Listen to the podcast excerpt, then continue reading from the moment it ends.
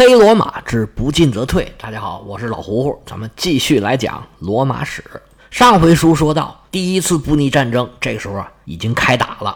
罗马人在米莱海战里头，凭借自己在船上加的一个新装置，就是乌鸦吊桥，打败了轻敌的迦太基船队。罗马人大受鼓舞，感觉迦太基人呢，也就是那么回事儿，我在海上打败他也不是不可能的。罗马人感觉自己手里又有牌了。他们的想法就多了起来。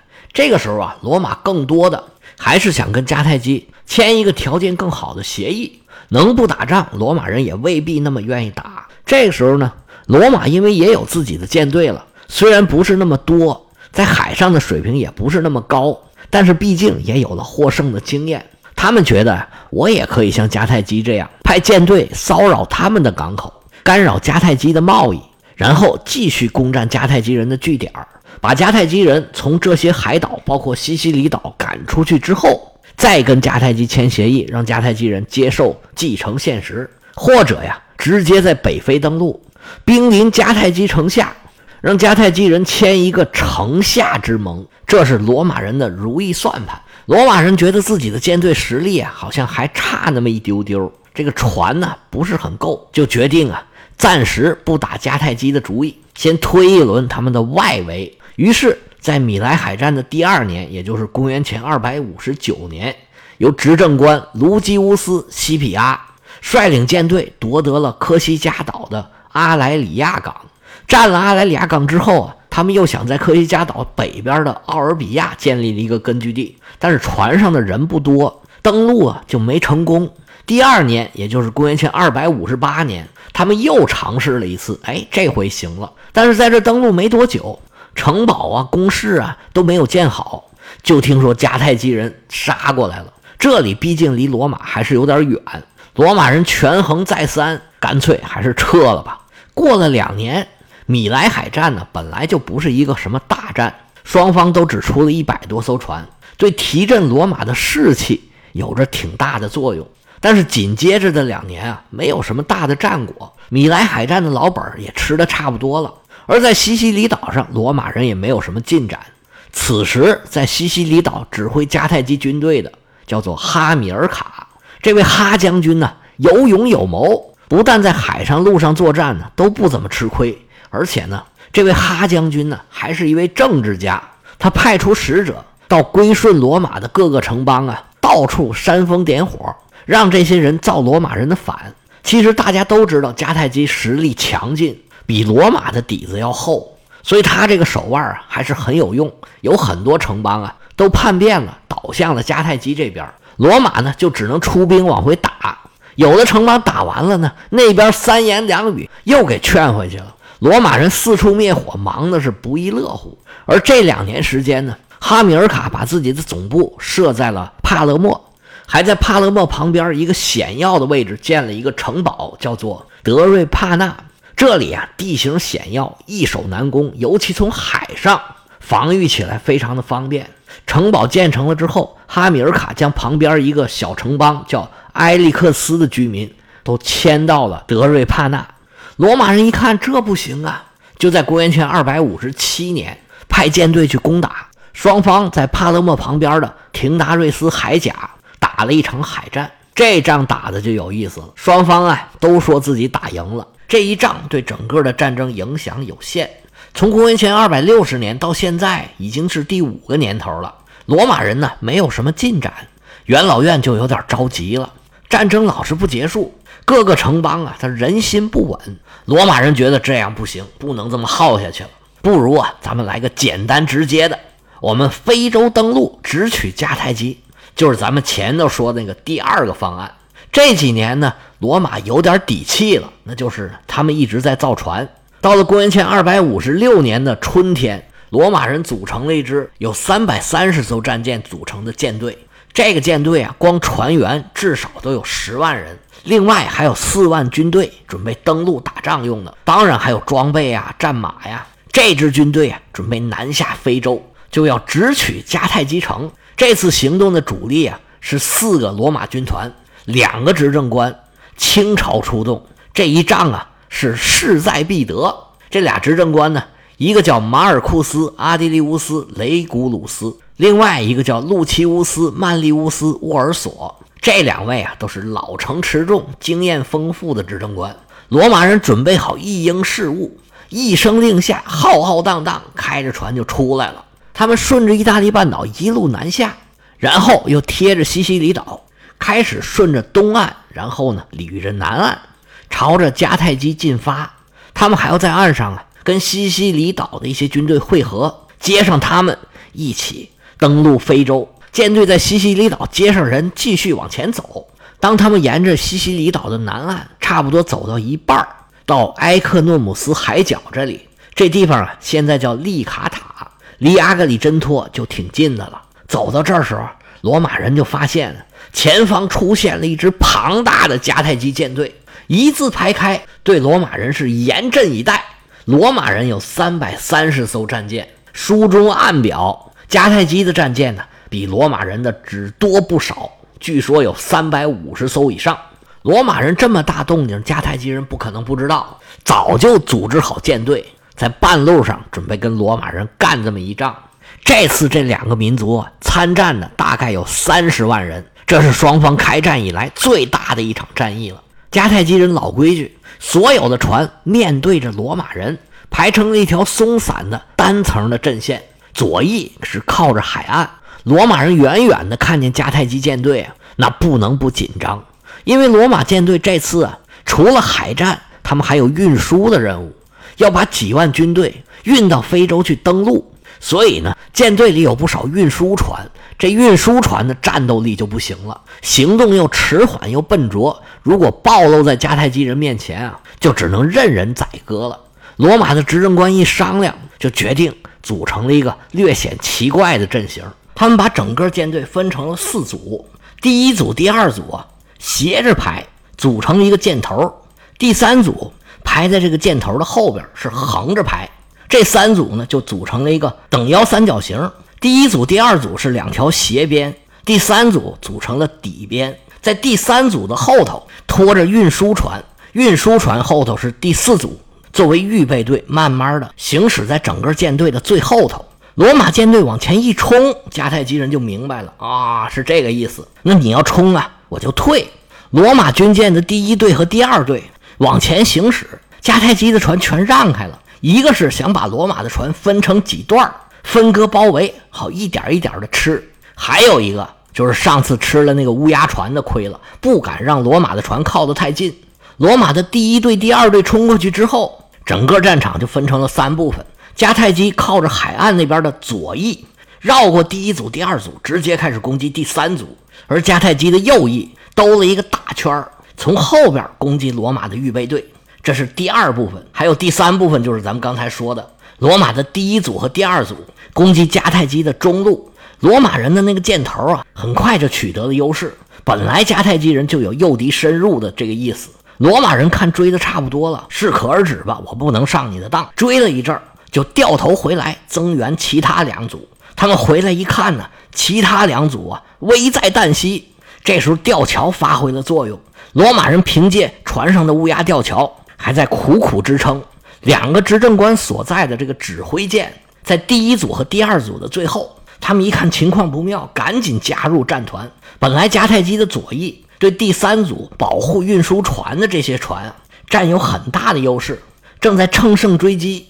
而迦太基的右翼呢，和罗马的第四组刚刚开始接战没多久，迦太基的右翼一看这情况不对，赶紧掉头跑了。这一下，罗马的预备队和第一组、第二组对迦太基的左翼形成了合围，几乎全军覆没。这一仗打下来，罗马损失了二十四艘船，迦太基沉了三十艘，被俘了六十四艘。迦太基想要阻拦罗马军团的目的没达到。不过损失呢也并不是太大，三百五十艘船损失不到一百艘，也还算勉强能接受吧。这一仗，罗马的乌鸦船再次显示了威力。迦太基人除了躲，好像也没有什么别的好办法。迦太基舰队回城防守，罗马人登陆就没有什么阻拦了。迦太基舰队回去以后，他们预料罗马人肯定在迦太基的西边登陆，因为迦太基城啊，当时是在一个半岛上头。这个半岛呢是大致呈四十五度，向右边，也就是向东边倾斜，插入海中。如果你在西边登陆呢，就可以离迦太基城很近，直接就可以攻打了。所以迦太基人呢就在西边重点防范。但是罗马人也没那么傻呀，既然你预判了我的预判，那我也得预判一下。你觉得我在西边登陆，我就偏偏不。罗马的舰队啊，就开进了迦太基东边的海湾。这边呢也很好，风平浪静，也是很肥沃富庶的地方。但是从这边攻打迦太基就有点远。罗马人登陆了以后啊，就占据了一块高地，登陆非常顺利，完全没有受到对方的阻挠。用不了多久，罗马人的海军基地和路上的军营就都建好了。罗马人两脚着地，他们就踏实了。一上岸，罗马人就干起了老本行，干什么呢？抢劫。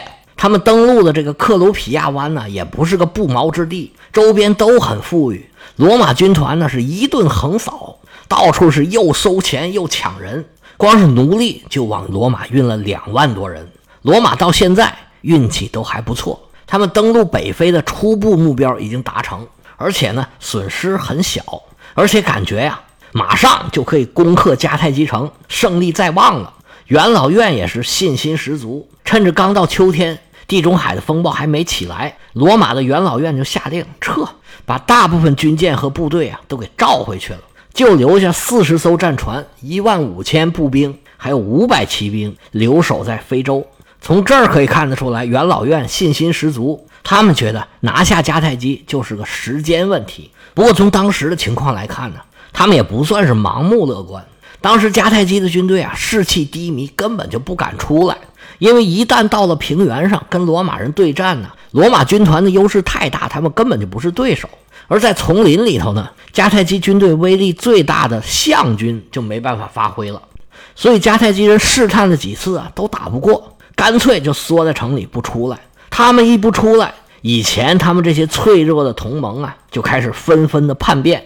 原来那些游牧部落就骑着马到处抢劫，就是我们说那些努米底亚人。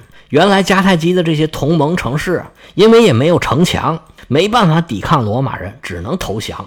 迦太基只能看着束手无策。罗马的执政官雷古鲁斯这时候啊。可能都盘算着回到罗马那个凯旋仪式到底怎么办了。迦太基的情况这么被动，那作为商人，他们首先低头找罗马人和谈。但是罗马人这时候多牛啊，已经兵临城下，我眼看就能把你打下来，所以这价码啊，我得要的高高的。说你们要签合约也行，这就相当于你们迦太基打败了投降了啊，我们就不费那个事走程序了，打起仗来两败俱伤。又损失财物又死人，咱们干脆呀，就按照你们打败来算。以后呢，你们什么事儿都得听罗马的。而且最重要的一条，你们迦太基呀，以后就没有海军了。你把你们所有的战舰全部交给罗马，以后罗马保护你们。有什么事儿跟大哥说，我们出兵帮你拔创。这个条件一提，迦太基人都乐岔气儿了，说你们罗马人行不行啊？开什么玩笑啊？你知道海军俩字怎么写吗？我们当时下海航行的时候还没有罗马呢，你在这跟我装什么大裤衩子？你这仗还没打赢呢，谁输谁赢还不一定呢。你这狮子大开口，分明就是没有诚意。你不想谈吗？不想谈算了，咱不谈了。不谈怎么办？就得打呀！迦太基一看自己条件他们接受不了，就开始准备战争。他们先是从西西里召回了跟罗马打游击的那个哈米尔卡。然后又花钱征召了大量的努米底亚骑兵和希腊雇佣军，深沟高垒，准备战争。在雇佣军里边，非常值得一提的有一个斯巴达人，名叫克桑提普斯。斯巴达历来都是会打仗著称的。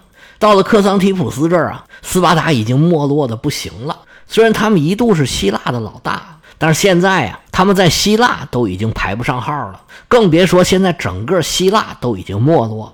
那斯巴达现在所剩下的就是一膀子力气，当然了，还有练习多年、非常有传统的打仗的能耐。迦太基这边紧锣密鼓的准备打仗，罗马呢就在周边捏软柿子。各个不设防的小城镇，在罗马军团面前根本就是不堪一击。罗马人在这玩的挺高兴。随着天气越来越冷，罗马的执政官雷古鲁斯决定。就在突尼斯这个地方扎下营寨，准备过冬。这个突尼斯呢，就是现在突尼斯国的首都突尼斯城，这里离迦太基就几十公里远。实际上，这个时候啊，对雷古鲁斯带的这个罗马军团呢是非常危险的。他手上只有一万多人，但是他不但没有死守在堡垒里头，反而呢是做出一副要围攻迦太基城的这个态势。他连自己的退路都没有怎么维护，而且呢也没有想办法到处去招募一些骑兵来。当时罗马的骑兵只有几百，而周边的努米底亚部落有很多。他随便谈一谈，招一些骑兵来，这没有任何问题。而且就以你一万人的兵力，想要围攻偌大的迦太基城，简直就是痴人说梦。你一万多人在城外头站都站不满，在人家的主场打仗，这个时候不能不说，罗马的这个执政官对自己是太过自信了。而且迦太基的一直示弱呀，让他有点飘飘然了。